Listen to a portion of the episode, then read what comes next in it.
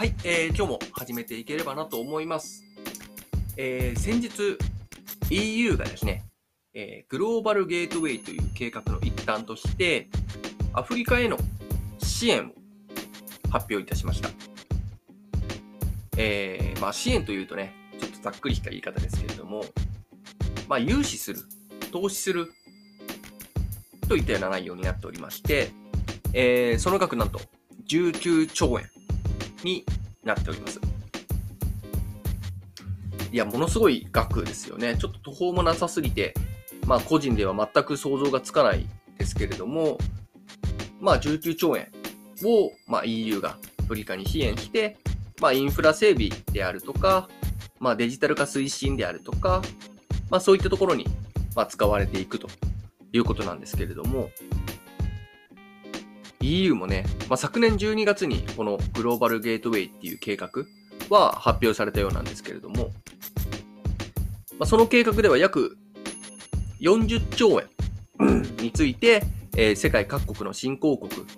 へ支援をしていくと発表されていたんですけれども、えー、大体その半額、半分の額、40兆円の半分、約20兆円が今回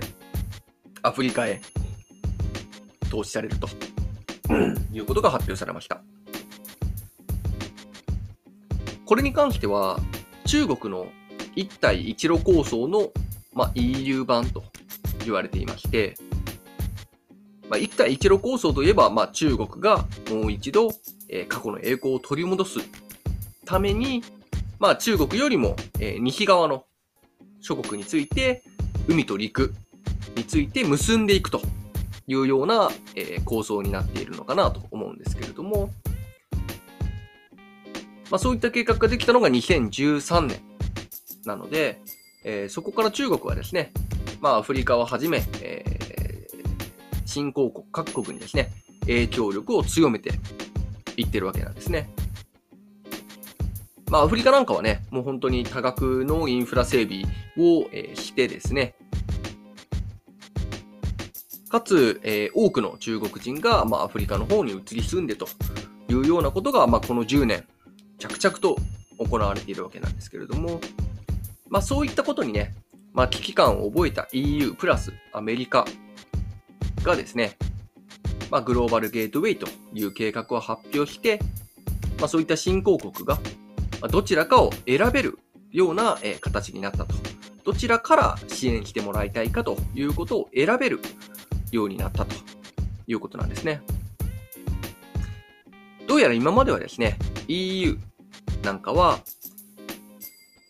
新興国の、まあ、政治であるとか経済とかであるとか、まあそういったことに関しては、えー、口は出すけどお金は出さないというようなスタンスだったようなんですけれども、中国がですね、まあ、口も出すけどお金も出すぜっていうスタンスを、まあ、何年も繰り返すうちに、どんどんどんどんと影響力を増していってますし、まあ、そういったところにですね、まあ、危機感を覚えた EU が、まあ、対抗策を作ったといった形になっているようでございます。はい。まあ、こう、そうですね、中国については、まあ、かなりね、アフリカの国々、特に東側諸国、からの、えー、まあ、博士号の留学とか、アフリカから中国への留学みたいな留学生も増えているっていう話もありますので、まあ、そういった意味では、えー、中国に対する、えー、好感を持つアフリカ人はやっぱり増えているのかなというところがあります。まあ、対して EU については、まあそういう投資計画を発表したわけなんですけれども、やっぱり EU 的価値観 EU、アメリカ的価値観ということで、えー、透明性であるとか、脱炭素であるとか、まあ、そういったな、民主主義であるとか、まあ、そういったね、えー、価値観に、まあ、共感する、まあ、そういったところを遵守できる、えー、先へ、えー、投資するといったような方針はあるようなんですけれども、まあ、こういったところ、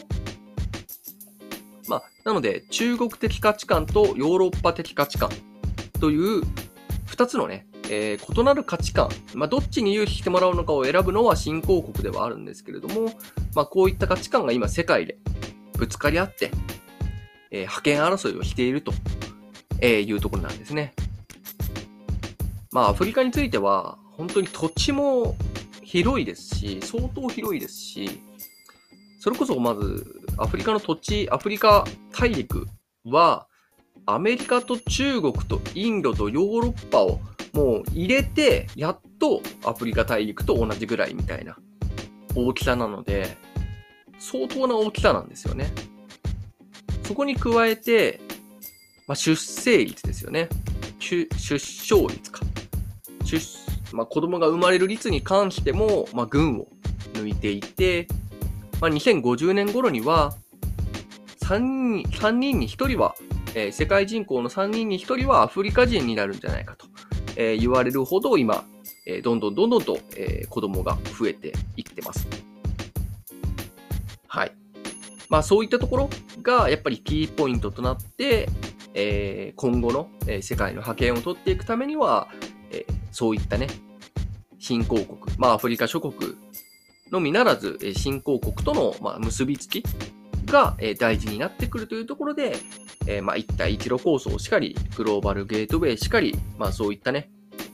プロジェクトがあるんだなというところがあります。まあ、これからどっちがどういった形でね、進んでいくのかっていうところは非常に楽しみな、えー、ところではあるので、ちょっと私の方でもね、もろもろ調査して、え、今後お伝えしていければなと思っております。